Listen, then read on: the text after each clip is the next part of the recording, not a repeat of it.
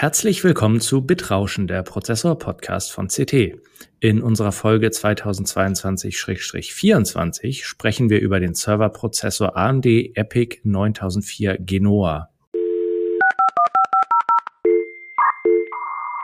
CT Bitrauschen. Der Prozessor-Podcast vom Computermagazin CT. Hallo, mein Name ist Carsten Spille. In dieser Ausgabe des Podcasts Bitrauschen spreche ich mit meinem CT-Kollegen Christoph Windeck. Moin Christoph. Ja, hallo. Hallo. Ähm, heute ist übrigens die insgesamt 50. Folge unseres Podcasts und äh, dafür möchten wir und ich uns bei allen Zuhörerinnen und Zuhörern mal ganz herzlich bedanken. Das sind nämlich laut Schätzungen unseres Podcast-Streaming-Dienstes äh, Podigy äh, mittlerweile mehr als 13.000 Personen. Doch nun zum Hardware-Thema dieser Sendung, dem Serverprozessor AMD EPIC 9004 alias Genoa. Christoph, du hast dich doch damit schon etwas beschäftigt. Was ist denn daran so Besonderes? Ja, das ist der derzeit stärkste äh, Serverprozessor, glaube ich, kann man sagen. Ich habe gerade gezögert, weil ich überlegt habe, ob es der stärkste x86 Serverprozessor ist. Also x86 ist ja die Technik von Intel und AMD.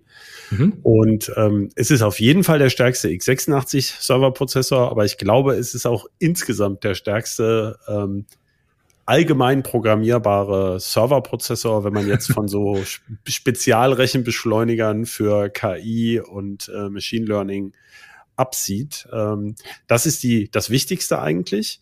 Mhm. Und ähm, für AMD ist es besonders wichtig, weil das ja jetzt schon die vierte, vierte, Generation ist. Das zeigt ja auch die kleine 4 hinten dran. Also genau. AMD Epic 9004 heißt die Serie. Mhm. Äh, früher hießen die ja was mit 7000, die Epics. Jetzt zeigt eben auch die 9000 äh, die, die, die Bedeutung, also äh, noch stärker.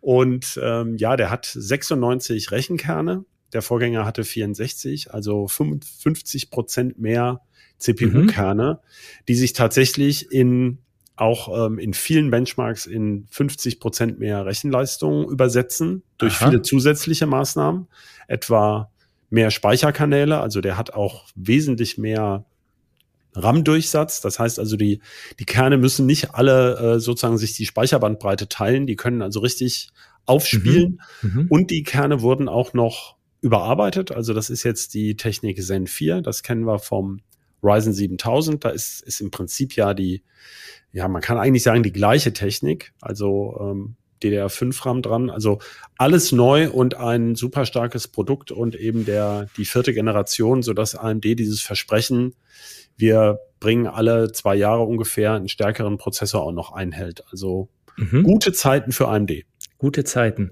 Ähm, du hast gesagt, äh, das ist vermutlich der stärkste Serverprozessor. Ich gehe mal davon aus, wir reden jetzt im äh, Prozessoren im Sinne von äh, Prozessoren, die auch selbst ein Betriebssystem booten und ohne weitere Hilfe ähm, dann starten können. Also keine Rechenbeschleuniger, Karten oder sowas, was man dazu steckt. Die haben sicherlich auf dem Papier noch ein, äh, etwas höhere Leistung.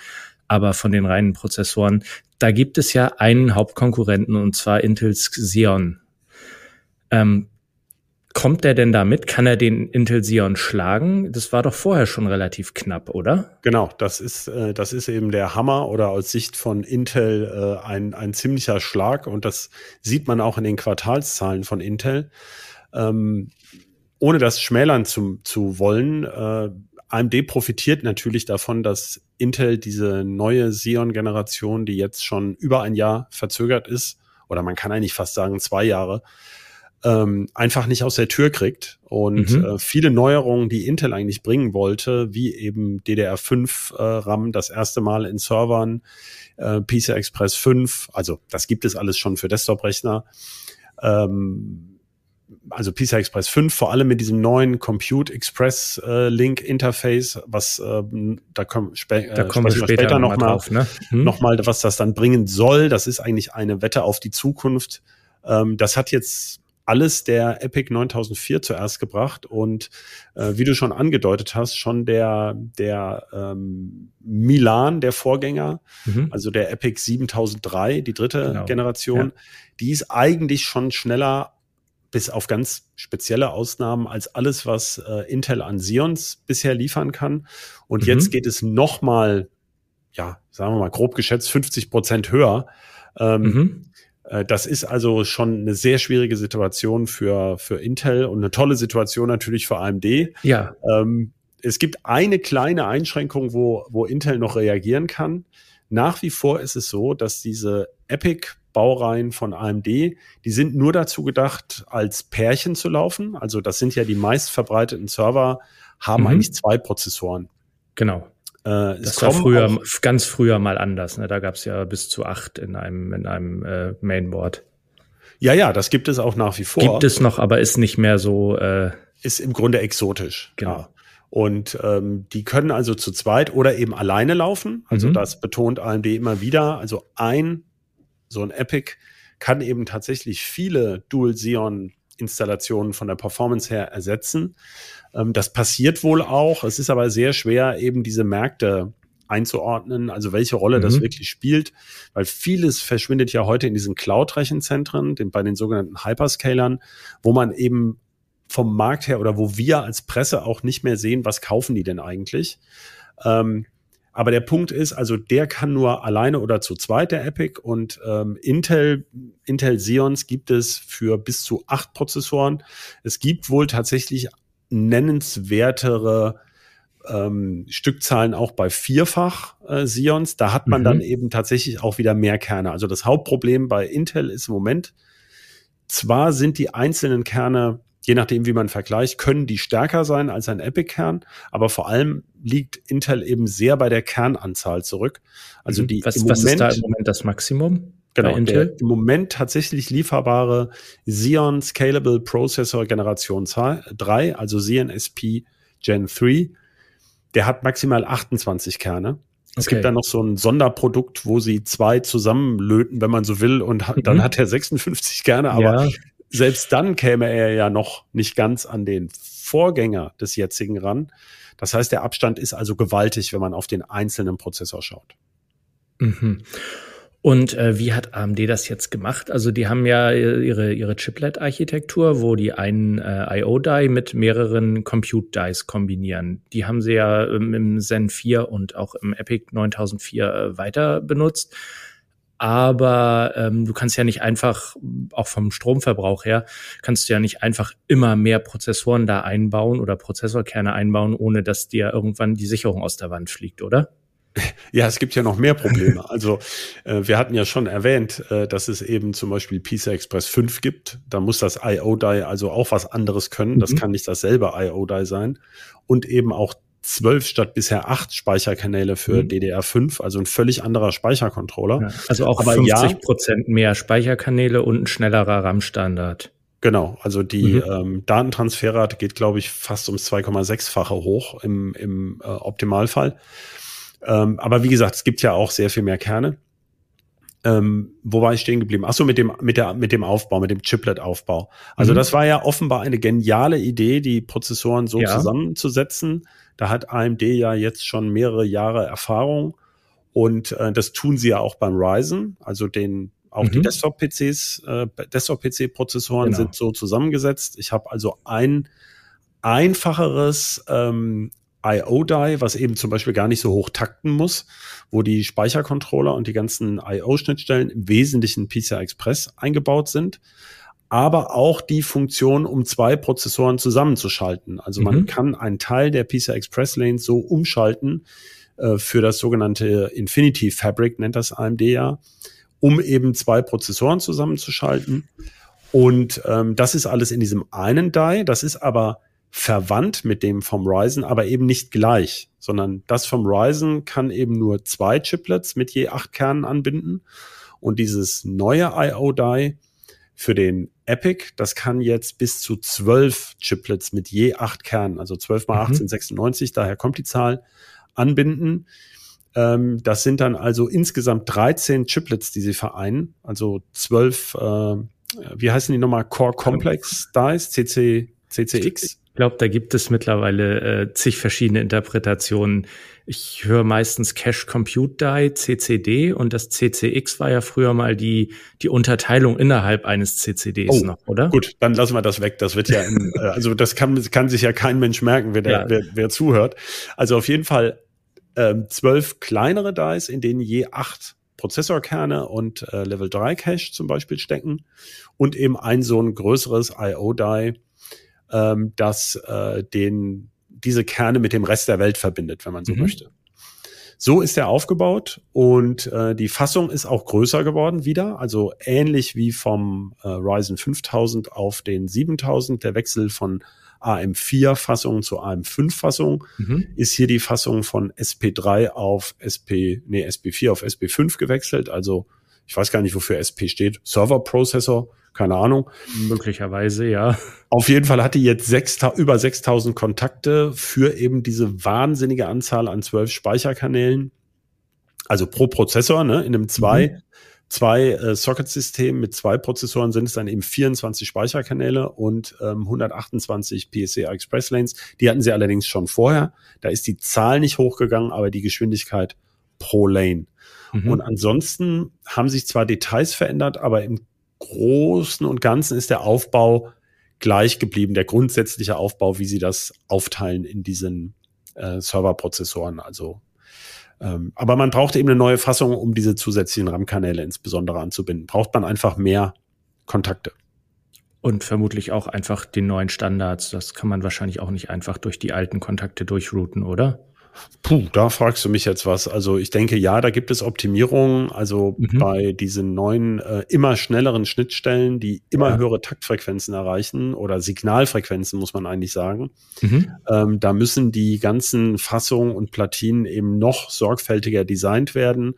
Äh, das muss alles simuliert werden. Da gibt es keine Standardregeln mehr. Äh, so eine Leitung darf so und so lang sein oder ich muss hier einen Widerstand dran machen, dann passt das schon, sondern man muss tatsächlich wohl diese Platinen-Layouts äh, simulieren im elektronischen Simulator, damit man eben diese äh, enormen Frequenzen rauskriegt mhm. und äh, auch die Anzahl der Lagen, die so eine die so ein Mainboard hat, so ein Server-Mainboard, ja. nimmt immer weiter zu, damit man diese Signale sauber verdrahten mhm. kann. Also AMD sagt jetzt, sie brauchen mindestens 14 oder 16 Platinenlagen, um diese Oha. unfassbare Zahl an Leitungen überhaupt noch ähm, rauszukriegen aus dem ja. Prozessor. Und ähm, der neue Sockel, der hat ja sicherlich auch ein bisschen was damit zu tun, zumindest äh, einige Pins, dass die Leistungsaufnahme wieder mal etwas gestiegen ist, ne? Genau, wobei man immer gleich dazu sagen muss, dass die Effizienz eben auch steigt. Das ist für technische Laien jetzt immer ein bisschen schwer vorstellbar. Ähm, es ist halt so, dass man im Moment gibt es einen Trend, oder fangen wir mal nochmal, gehen wir einen Schritt zurück. Vor einigen Jahren, ist aber jetzt schon eine Weile her, da gab es mal viel, äh, viel Aufmerksamkeit für sogenannte Microserver. Da hieß es, man macht extra sparsame Prozessoren mhm. und ähm, dann wird eben das, das Rechnen im Rechenzentrum effizienter. Und mittlerweile ist man wohl auch inspiriert von Supercomputern, wo man das schon länger sieht, geht man einen anderen Weg. Man quetscht so viel Rechenleistung wie irgend möglich in einen Socket, sagt man, also in eine Prozessorfassung, mhm. wo das ganz dicht alles beisammen liegt, ähm, dann braucht dieser Prozessor zwar leider relativ viel Strom in der Spitze. Mhm. Also jetzt ist es gestiegen von vorher nominell ähm, 200, was waren es, 280 Watt, glaube ich, 280, bei denen. Hm? Aber die hatten ja auch schon so eine sogenannte Configurable TDP, ja, also ich glaub, die 280 Design. war das war die obere Grenze bei denen. Genau. Und die geht jetzt auf bis zu 400 Watt hoch pro Fassung. Okay. Ähm, da hat man noch vor wenigen Jahren gedacht, das kriegt man in einem luftgekühlten Server, also in so einem Standard 19 mhm. Zoll Rack-Einschub, kriegt man das gar nicht raus. Ähm, da ist aber, das wissen wir ja von den Desktop-Prozessoren, also bei den Kühlern hat sich auch eine Menge getan. Also man muss immer sagen, dass äh, diese alten analogen Fähigkeiten, also Strom reinpumpen und Wärme rauspumpen, die entwickeln sich eben auch fort. Ja. Äh, durch diese Heatpipes, das ist ja heute eine Standardtechnik, die auch kostengünstig zur Verfügung steht, mhm. ähm, ist es eben möglich, diese 400 Watt wirklich per Luftkühlung, ja, man muss es sagen, aus dem aus dem Gehäuse rauszublasen und das hört ja. man aber auch. Also das, wir hatten den ja als Testgerät im äh, unserem Serverraum stehen. Das ist unfassbar laut, das Ding unter Last. Mhm. Also, äh, aber muss, es funktioniert störungsfrei. Man muss auch dazu sagen, also Server in, in dieser, in dieser Bauform, dieser Rack-Bauform, die sind normalerweise schon sehr, sehr laut. Also das ist kein Vergleich selbst mit lauten Desktop-PCs, wenn die mal losrühren. Aber der hat jetzt tatsächlich durch diese hohe Leistungsdichte nochmal eine, eine Schippe draufgelegt, oder? Ja, erheblich. Wir haben so ein bisschen versucht, da hinterher zu hören. Wir haben es nicht in unsere Geräuschmesskammer gestellt. Also es sind ganz sicher über zehn Sone. Da, da waren wir früher schon ähm, ein, ein, ein gut gemachter Desktop-PC, also eure optimalen PCs, die sind bei, ich sag mal, 0,4 Sohn oder sowas. Also das ist sozusagen, wie viel ist es denn? 20, 30 mal so laut. Ähm, das ist, also wir haben dann mal so ein bisschen gehorcht, welche Lüfter sind es denn? Mhm. Jetzt ist das bei Servern ja sowieso so, dass sie immer durch so eine Lufthutze, kann man sagen, pusten, damit also mehrere Ventilatoren ähm, durch denselben Kühler blasen. Falls mal einer ausfällt, dann ja. drehen die anderen einfach höher. Diese können so. bis zu, bis zu 20.000 Touren. Und das lauteste, was wir gehört haben, war eigentlich der ähm, winzige Ventilator in diesem, im Netzteil. Denn auch da ist es ja so, da sind mhm. äh, zwei Netzteile drin, also ein redundantes Netzteil mit zwei mhm. Teilen, jeweils zwei Kilowatt. Und ähm, diese winzigen Lüfter, die da durch diese 12 Volt Wandler, die ja 2000 Watt dann umsetzen, äh, und sagen wir mal, selbst wenn die mit 93 Prozent effizient sind, was heute Servernetzteile sind, mhm. kann man also leicht ausrechnen, sieben mal ähm, äh, sieben Prozent Verlust äh, mal mal 20, also das sind dann 140 Watt oder 200 ja. Watt Verlustleistung, die da durch so ein äh, drei, Loch mit drei, vier Zentimetern Durchmesser gejagt werden. Mhm, das ähm, also das ist sehr aufwendig. Ganz ja. schön warm auch, was da rauskommt. Ich habe ja auch mal die Hand dahinter gehalten. Also das ist tatsächlich wärmer als das, was aus dem Rest der Prozessoren rauskommt. So. Naja, das verteilt sich da eben, weil diese Kühler eben mhm. sehr groß sind, diese genau. Prozessorkühler. Da ist ja Platz, ja. die sind ja bestimmt so handbreit. Ähm, dann ist natürlich die Wärmedichte ähm, wenn man das mal jetzt so flapsig sagt, äh, ähm, die ist natürlich etwas geringer. Mhm. Und weil natürlich immer gleich jetzt, äh, wir, wir kommen ja jetzt zu kühleren Temperaturen, der Heizlüftervergleich, also der passt hier wirklich. In der Spitze haben wir hier, dabei waren da ja praktisch keine SSDs drin, sondern nur so eine zum Booten und für die Benchmarks. Genau. Da reicht ja ein so ein M2-Streifelchen. Und keine aufwendigen Beschleunigerkarten und keine genau. besonders aufwendigen Netzwerkchips und so. Genau. Also das war wirklich Spitze, nur die Prozessoren, ne? Ja, in der Spitze gehen. Ja, und das RAM natürlich. Da waren ja, ja auch 1,5 ja, Terabyte RAM drin. Ja, also stimmt. Das eine Kleinigkeit. Ins Gewicht. Ähm, da waren 1150 Watt, also 1,15 kW. Das mhm. ist schon, also Heizlüfter die Heizlüfter aus dem Baumarkt, die ja jetzt ausverkauft waren in der Panik, die haben ja 2 kW typischerweise. Also mhm. der Heizlüfter auf Stufe 1, ähm, so ist es auch. So, ja. so ungefähr kommt das da raus, ja. Aber so ganz Heizlüfterniveau ist das vom Preis dann her nicht, ne? Also so ein, ich habe mal in deinem Artikel, den du ja auch darüber geschrieben hast, geschaut, äh, die äh, Top-Modelle, die wir da getestet haben, die kosten laut Liste ein bisschen mehr als so ein Heizlüfter, oder? Ja, das ist wohl jetzt das erste Mal. Das zeigt eben auch das Selbstbewusstsein von AMD oder auch den Erfolg, der ihnen ja mhm. wirklich zu gönnen ist. Das ist jetzt wohl das erste verdient. Mal, dass ein AMD-Prozessor äh, deutlich über 10.000 äh, ja. US-Dollar Listenpreis hat. Also ich glaube, es geht bis knapp unter 12.000, mhm. also 11.800 oder sowas, die teuersten Varianten. Und aber verglichen, ne, ich meine, du weißt es besser als ich, aber so ein Rechenbeschleuniger von Nvidia, so eine Top-Modell, ja. kostet schnell mal 18.000 Euro. Ähm, also ich vergleiche jetzt Dollarpreise, die ja ohne äh, Mehrwertsteuer sind und mhm. äh, mit einem mit einem Endpreis, falls solche Karten mal im Einzelhandel auftauchen. Aber das ist ja hier gar nicht das Ding, sondern diese Server werden ja praktisch nur komplett bestückt gekauft. Also so ein Prozessor kauft man einzeln nicht, aber so ist der Listenpreis jetzt und das ist schon ist schon eine Ansage. Das ist schon ordentlich, ne? Aber hatte Intel auch, also zu, zu Spitzenzeiten, als Intel deutlich vorne lag, mhm. das ist ein gängiger Preis für so einen Top-End ja. äh, Serverprozessor. Und wer jetzt sagt, ja, die Listenpreise, die zahlt doch keiner, aber selbst wenn man sagt, da gibt's dann 30 oder 40 Prozent Rabatt, dann ist man immer noch bei einem hohen Betrag. Ne? Also ob man 30 Prozent Rabatt auf 12.000 Euro oder 30 Prozent Rabatt auf 6.000 Euro hat, dann hat man immer noch die relativ gleichen Verhältnisse. Ne? Ja, du, du sprichst da was Interessantes an. Das stimmt natürlich. Also diese, ähm, das ähm, Server mit solchen Prozessoren kaufen ja nur sehr wenige ähm, Kunden. Mhm. Und ähm, die Leute, die das kaufen, die haben ja fast immer irgendwelche Rahmenverträge oder es geht um Sonderprojekte wie solche Supercomputer, wo die dann eben paar tausend Stück davon kaufen. Da, also mhm. da, mit deinen Rabatten bist du, glaube ich, nach allem, was ich weiß, in einem durchaus realistischen Rahmen für äh, solche größeren Projekte. Und das ist vielleicht genau die Stelle, wo man das mal erklären kann. Ähm, da wird immer drüber gewitzelt, wenn man so beisammensitzt bei Intel oder AMD. Was sind schon Listenpreise? Also über 50 mhm. Prozent der Xeons, das hat Intel schon vor mehreren Jahren gesagt, und das gilt ganz sicherlich auch für die Epics, verschwinden eben in diesen Hyperscale Cloud Rechenzentren. Und da gibt's dann immer Sonder-SKUs, heißt es ja, Stock Keeping Units. Also mhm. ähm, da gibt's dann eben Sondermodelle, das heißt, letztlich ist, sind das versteckte Rabatte. Äh, das sind Modelle, die tauchen nur in äh, kundenspezifischen Preislisten auf.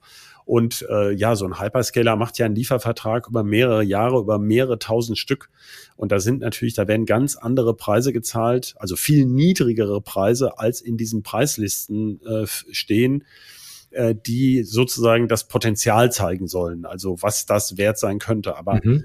ähm, und kaum jemand, äh, also man nennt ja dieses Segment, wenn ich jetzt einen ganz normalen Standard-Server haben möchte für meine Firma, das nennt man das Enterprise-Segment, also der, der klassische Firmenserver, auf dem eben die große Datenbank läuft. Äh, das sind ja keine Server, auf denen man sozusagen den Druckerserver äh, laufen lässt oder den File-Server.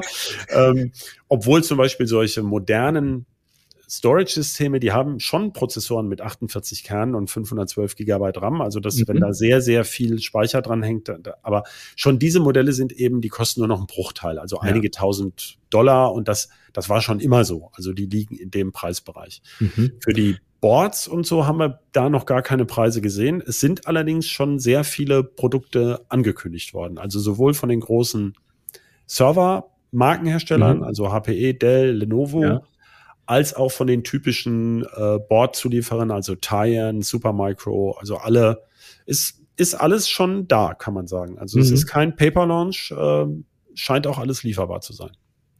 Ja, und die Boards, das haben wir ja bei der in der vergangenen Generation gesehen, wenn es dann mal irgendwann runterskaliert ist auf äh, Boards, die sich auch in normale Gehäuse einbauen lassen, die kosten dann auch locker schnell vierstellig. Und selbst damit sind ja eigentlich Prozessoren und Boards immer noch nicht die dominierenden Komponenten bei Serverkosten, oder?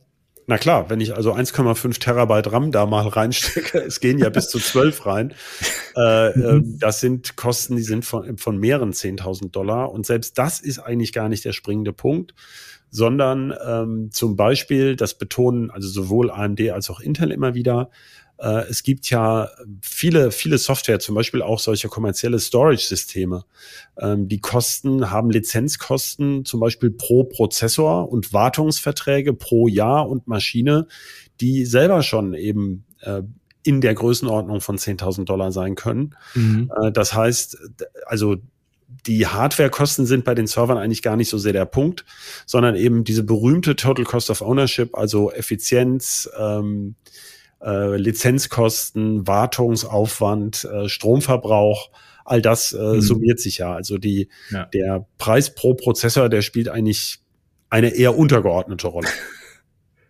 Ja, und vor allen Dingen werden die ja meistens nicht zum Vergnügen eingesetzt, sondern um Geld damit zu verdienen. Und äh, wenn das Geschäftsmodell trägt, dann hat sich so ein Prozessor halt auch nach mehr oder weniger kurzer Zeit dann wieder amortisiert. Ne?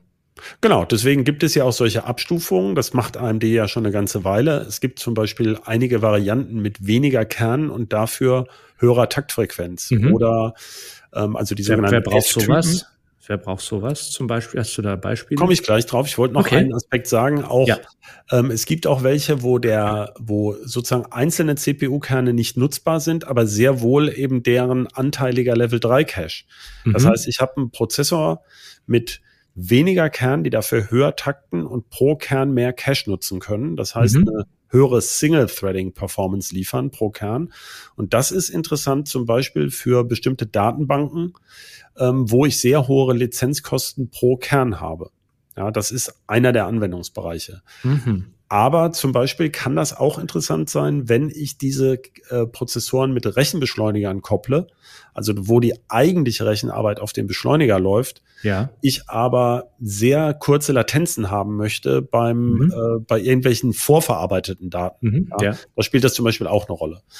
Okay, also ähm, da nehme ich dann ähm, Modelle mit mit weniger Kern und und äh, investiere das gesparte Geld beziehungsweise bekomme einfach mehr Performance pro Server raus, wenn ich dann äh, da hohe Taktfrequenzen fahre, um die Rechenbeschleuniger schneller anzusteuern. Genau. Man muss sich auch klar machen, es gibt auch bestimmte Virtualisierungssachen, wo das spannend ist. Also wenn ich zum Beispiel denke, ich will Workstations virtualisieren, dann brauche ich ja auch 3D-Performance und ich muss mhm. irgendwelche 3D-Karten damit reinstecken. Jetzt kriege ich aber nur endlich viele 3D-Karten in ein Gehäuse. Ich glaube, diese ganz dicken Kisten mit acht Höheneinheiten, die es da gibt, da passen, glaube ich, so neun oder zehn Karten rein. Also ich meine, das sind auch, ähm, wenn man dann pro Rechenbeschleuniger 250, 300 Watt verheizt, dann ist man auch bei vier oder fünf kW pro Kiste.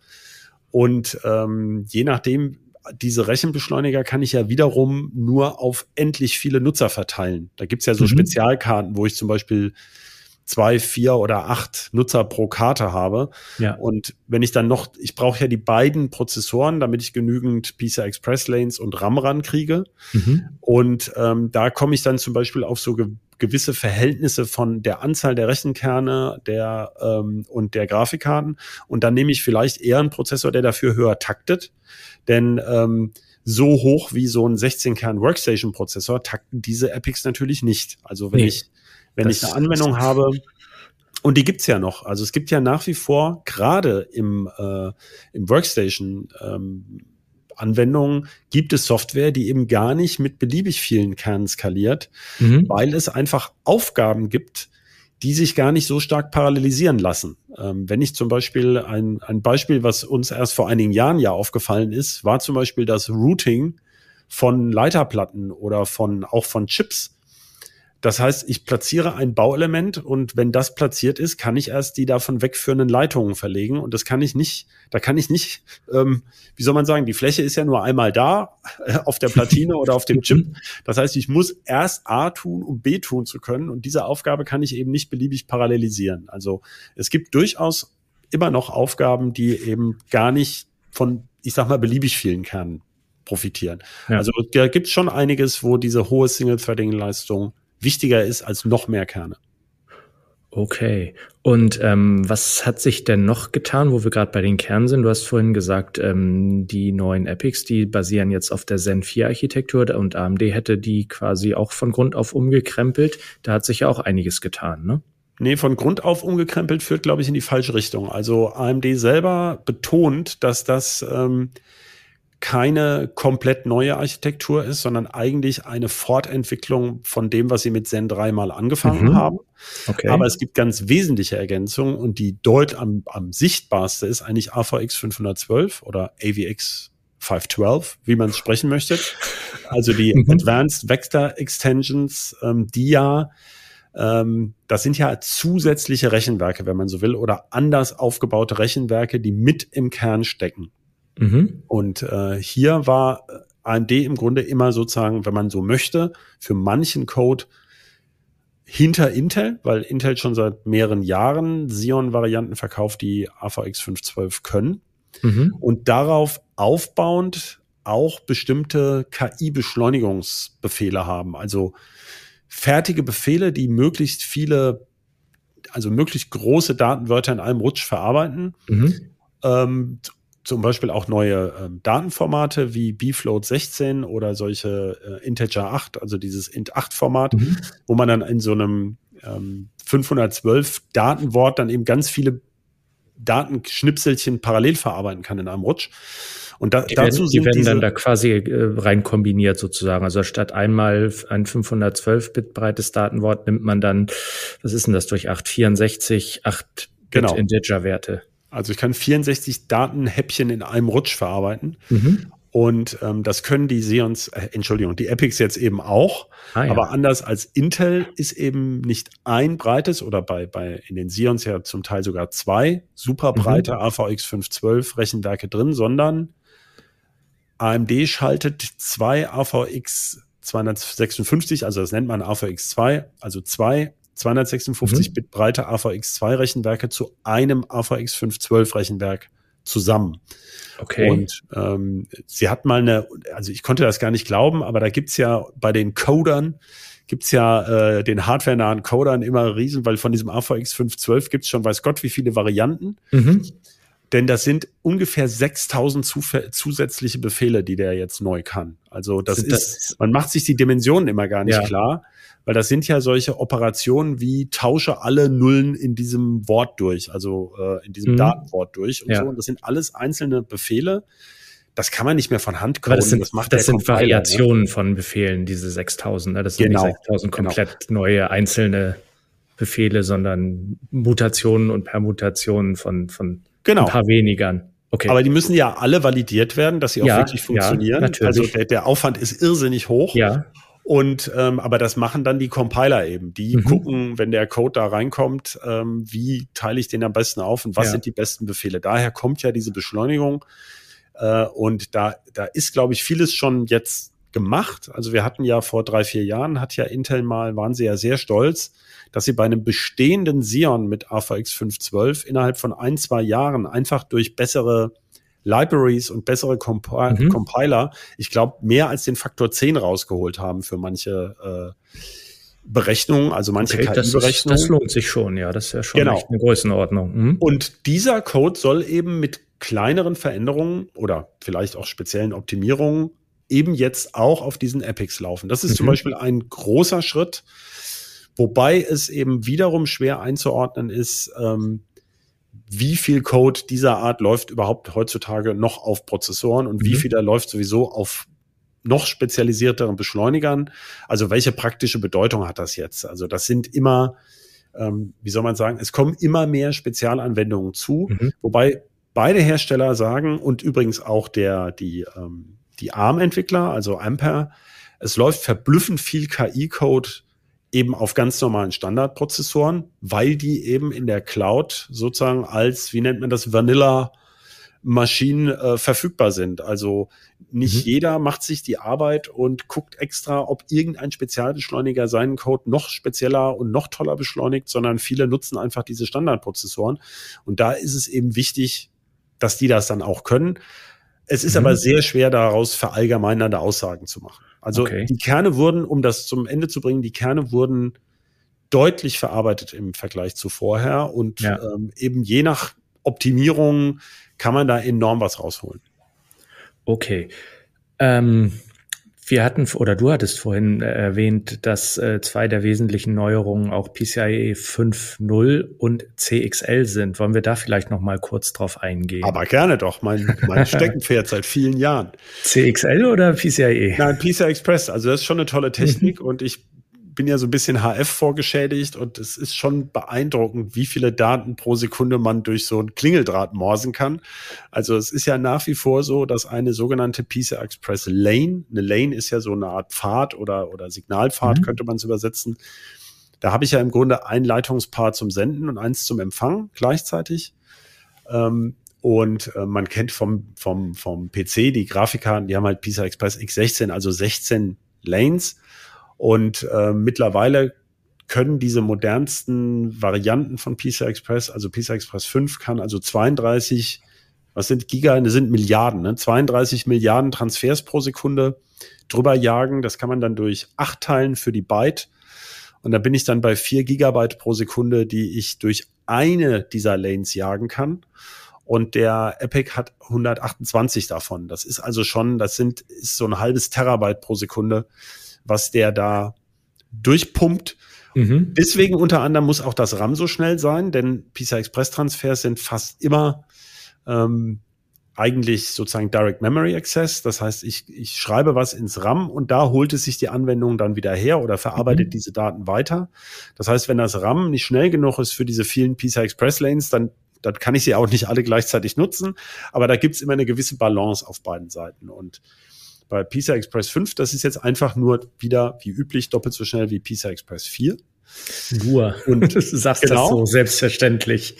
Und wir konnten es ja noch kaum testen bisher. Ne? Ja, das stimmt leider. Nicht, denn, Nein, denn, wir haben noch ähm, nichts äh, an Endgeräten leider im Labor, was PCIe 5.0 genau. kann denn schon auf der Computex äh, 2021 wurden ja schon große Töne gespuckt in Bezug auf PCI Express 5 SSDs und es ist noch gar nichts da. Mhm. Die haben ja typischerweise nur vier Lanes, aber selbst damit wären sie ja dann jetzt schon mal bei, ähm, was, wo wollen sie, 12 Gigabyte Sekunde. Das ist also sowas, was früher ein kompletter RAM-Kanal hatte, ja. also DDR3 1333 oder sowas liegt in der Größe. 12 Gigabyte äh, reale Transferrate, 16 genau. dann im, im theoretischen Maximum. Ne? Genau. Und mhm. ähm, wir sind ja beide sehr verwundert, dass diese neuen Grafikkarten von, von Nvidia, die GeForce RTX 4000 mhm. und auch die von Intel, diese, diese ARC und wohl auch von AMD, die jetzt kommt, die RX 7000 wird sein, ne, die. Ja, das ist, das ist auch, das ist auch bestätigt, dass das nur, nur in Anführungszeichen 4.0 ist. Bleibt bei 4.0, ne? Während ja, genau. diese, diese Nvidia Hopper, also die Rechen, genau. der Rechenbeschleuniger, der hat halt mhm. PCI Express 5.0 ja. dem, der ja nur auf einem einzigen Top 500 System jetzt gerade war. Also ja. die sind ja auch noch nicht so weit, wie sie sein es, wollten. Es geht wohl gerade los. Mhm. Im März offiziell vorgestellt. Also es haben ja viele Leute ja. äh, mit Verzögerung zu kämpfen. mit, mit etwas Ehrenrettung für Nvidia muss man sagen, sie haben auch gesagt, ähm, Produktion geht im dritten Quartal los. Ne? Also sie haben gesagt, nicht gesagt, ja, dass im März schon verfügbar ist. Ist, ist ja auch also klar. Bei, es, es bei aller berechtigten Kritik. Genau. Aber da gibt es tatsächlich auch äh, also wirkliche PCI Express Karten mit 5.0, die, die kleine Variante vom Hopper. Die anderen sitzen ja auf so einem SXM-Modul und äh, die sind Naja, wie auch immer, der, der hm? Prozessor muss ja die, die. Der kann's. Der muss es ja können, sonst mhm. nützt einem das ja nichts, egal wie jetzt die Bauform ist. Auf jeden Fall gibt's große Pläne mit PCI Express 5. Ähm, es ist ein, einerseits eben natürlicher Evolutionsschritt, dass eben noch schnellere Karten ja. überhaupt möglich sind. Und jetzt kommen wir zu diesem Compute Express Link, also CXL. Genau. Da ist es so, dass da vor allem Intel scharf drauf ist. Denn ähm, zunächst mal, und ja, da weiß ich nicht, ja, kann man sich das vorstellen? Also es geht zunächst mal um ein kohärentes Interface, was bedeutet Cache-kohärent. Ähm, das mhm. heißt, ein Rechenbeschleuniger, der per CXL angebunden wäre, nee, ich, ich gehe nochmal einen Schritt zurück, also CXL setzt auf PISA Express 5 auf. Ähm, Mhm. Also die, der, die Desktop-Systeme, die wir bisher mit äh, PCI Express 5 haben, die können das nicht. Das ist zunächst mal eine Servergeschichte. Und Server, die das eben unterstützen, CXL, die können zusätzlich zu PCI Express 5 nutzen ja einfach ein anderes Protokoll obendrauf. Man kann sich das so vorstellen wie NVMe für die SSDs äh, da wird ja auch PISA Express 5, das ist das, wie die, wie die Daten rüberflitzen. Mhm. Und NVMe ist sozusagen das Speicherprotokoll und CXL ist eben ein Protokoll, was da oben drauf sitzt und zum Beispiel für Cache-Kohärenz sorgt. Das heißt, ein Rechenbeschleuniger, der per CXL mit dem Prozessor verbunden ist, dessen, der kann Daten in sein eigenes RAM laden und ähm, muss sie aber nicht die ganze Zeit wieder ins RAM kopieren, wenn der Prozessor da also nicht bei jedem, für jeden Verarbeitungsschritt. Der mhm. Prozessor, mhm. die Caches des Prozessors können wissen, was mit diesen Daten passiert ist. Also wurden die zum Beispiel modifiziert, steht da jetzt ein anderes Datum. Mhm. Muss ich das erst mal lesen oder muss ich erst warten, bis es ins RAM geschrieben ist, bevor ich die weiterverarbeiten kann? Das ist einer der Punkte. Und diese Cache-Kohärenz ist aber für Nvidia und AMD etwas weniger wichtig, denn Nvidia hat ein eigenes Protokoll für, nämlich dieses NVLink äh, zur Kopplung von mehreren Rechenbeschleunigern und das nutzen sie auch schon seit mehreren Generationen. Mhm. Und bei AMD ist es auch schon im Einsatz, nämlich dieser Supercomputer Frontier, der, der aktuell schnellste auf der Top 500 Liste. Der nutzt die Epics der letzten Generation plus diese Radeon, nee, eben nicht Radeon, Instinct MI mhm. 250 Karten und die kommunizieren eben per Infinity Fabric. Also die AMD und Nvidia haben selber jeweils proprietäre Techniken und IBM hat sowas übrigens auch, ähm, um Cache-Kohärenz zu kommunizieren. Aber CXL, und das ist der Punkt, ist jetzt eben der Industriestandard. Und in Zukunft kommen eben immer mehr Karten, oder das ist zumindest geplant, die per CXL, die kann ich dann sowohl in AMD stecken oder in ein Intel-System oder in mhm. Zukunft eben auch eins mit diesem Nvidia-Prozessor. Und sie können auch da cache-kohärent ähm, miteinander kommunizieren. Mhm. Das ist das, wo Apple so einen Wind drum gemacht hat, um diese Unified Memory Architecture. Also mhm. im Grunde steckt das dahinter. heterogene Systeme mit unterschiedlichen Kernen, die aber alle miteinander sprechen können. Und nicht bloß, ich hole mir jetzt mal dieses Paket aus dem RAM, verarbeite das und schreibe es wieder zurück, sondern mhm. ganz viele Beschleuniger arbeiten auf diesen Daten. Okay. Es gibt so ein, so ein Buzzword dafür, das hieß Memory-Centric Computing. Das geht im Grunde ein bisschen in diese Richtung. Mhm. Also, Aber CXL kann ja nicht nur Rechenbeschleuniger anbinden, ne? Genau. Und das ist jetzt das nächste. Das ist also so eine Art Super PCI Express. Äh, man will dieses PCI Express für immer mehr Anwendungen nutzen. Und wir kennen das ja schon von den, ähm, von den SSDs. Also früher waren die per SATA angebunden, jetzt eben per PCI Express. Und ähm, es kommen ja neue SSD-Typen, zum Beispiel Computational Memory, also oder Computational mhm. Storage. Also man, man, um eine SSD zu durchsuchen, muss ich nicht alle Daten von der SSD kopieren und gucken, ob der gesuchte String da drin steht, sondern ich sage der SSD, such bitte mal nach dem String und schick mir den dann. Äh, mhm. Äh, oder was dahinter steht bei Key Value Stores. Und ähm, also das ist eine Anwendung, also zusätzliche Befehle, die man da übertragen kann. Und eine ganz besondere Anwendung ist eben CXL Memory. Das heißt wirklich DRAM, was eben nicht mehr in der Form eines solchen DIM ist, Dual Inline Memory Module, sondern DRAM, was eigentlich aussieht wie eine PCI Express Karte oder eine M2 SSD wo dann eben einfach Speicher drauf ist. Und ähm, das funktioniert. Ne? Und jetzt sieht man, was wir für einen tollen roten Gesprächsfaden hier geführt haben. wir haben ja vorhin schon gesagt, PCI Express 5 äh, X, äh, was hatten wir? Ähm, ist jetzt, äh, genau, PCI Express 5 SSDs mit vier Lanes, die sind schon fast so schnell wie DDR3 RAM mal war. Ja. Und äh, PCI Express 5.0 X8 überträgt halt 32 Gigabyte Sekunde. Das ist ungefähr so viel wie so ein DDR5-Kanal. Das heißt, ich kann also zusätzliche Speichermodule in meinen Server stecken, mhm. die auch mit einer enormen Bandbreite angebunden sind. Äh, und irgendwann geht das sogar mal so weit, dass da sogar ein Switching-Protokoll kommt. Das heißt, ich kann einen Rack mit Compute-Servern, mit Speichermodulen und so weiter bestecken und kann das dann je nach Bedarf zusammenschalten. Das ist irgendwann mal der Plan, aber in das kommt erst mit CXL 3.0, also das kommt in, in Jahren, aber da, da geht es dann mal jetzt? hin. Sind wir noch bei CXL 1 oder sind uh, wir da uh, schon, da wird es so richtig kompliziert. Also also wir sind so auf jeden Fall noch nicht bei 3.0. Nein. Also gut. AMD hat es jetzt CXL 1.1 Plus genannt, was ein bisschen, da muss man, es ist ein absoluter Insider, Insider Nerdwitz. Dazu muss man erstmal wissen, was bei CXL alles passiert ist. Und ähm, also dieses CXL-RAM sollte eigentlich erst mit CXL 2.0 kommen. Und das CXL 1.1 war eher dieses äh, äh, Kohärenzmodell und ähm, sie nennen das jetzt CXL 1.1 Plus. Also es geht sowohl die Kohärenz als auch diese Speichermodule. Und mhm, ich bin okay. jetzt sehr gespannt, was Intel bringen wird, weil da ist im Moment nur die Rede von CXL 1.1 bei diesem, mhm. also es kommt ja jetzt dann bald dieser Xeon SP Gen 4, auf den wir jetzt schon ja. lange warten.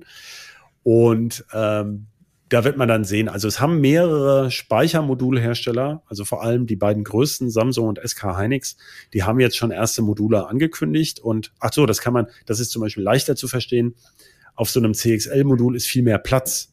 Und mhm. ähm, diese CXL-Speichermodule, die werden schon von Anfang an wohl 512 Gigabyte haben, also die größten, mhm. während man bei ähm, Speichermodulen im Moment, glaube ich, man kann 256 Gigabyte machen. Ähm, das ist aber noch vergleichsweise selten und teuer. Also da geht es zum Beispiel auch darum, dass wenn eine Maschine wahnsinnige Mengen von RAM braucht, kann man sie möglicherweise mit CXL eben günstiger bestimmt. Ah ja, okay. Das klingt aber nach einem Thema für eine eigene Bitrauschen-Folge, würde ich sagen. Ja, aber das interessiert halt auch nur noch sehr mhm. wenige Spezialisten, wie das so ja. geht. Und bei diesem Memory Centric. Aber technisch Computing, spannend ist es ja auf jeden Fall. Ja, aber ich finde immer, diese Anwendungen, die das nutzen, sind auch so super speziell. Und ähm, deswegen finde ich es sehr schwer, mhm. äh, die, die, die jeweiligen Anbieter behaupten natürlich, sie hätten da irgendwas ganz toll beschleunigt äh, und, und das sei viel besser und die mhm. TCO ginge runter. Aber das können wir ja alles gar nicht mehr nachvollziehen. Das geht ja dann nur noch mit dem Spezialcompiler 17b und die Module müssen die Firmware X haben und der Server die, das BIOS so und so viel und das ist unglaublich komplex. Ja. Gut, aber damit lassen wir es dann mal für heute bewenden, würde ich sagen. Vielen Dank, Christoph, dass du dir die Zeit genommen hast. Und auch vielen Dank an unseren Producer Michael heute. Und vor allem aber vielen Dank an unsere Zuhörerinnen und Zuhörer. Wir freuen uns wie immer über Feedback per Mail bitte an äh, bit-rauschen.ct.de. Und wenn Sie Lust haben, hören Sie doch gerne auch mal bei den anderen Podcasts von Heise Medien rein, die Sie unter heise.de slash podcasts finden können. Auf Wiederhören. Tschüss Christoph. Tschüss ja, liebe tschüss. Zuhörerinnen und Zuhörer. Vielen Dank fürs Zuhören.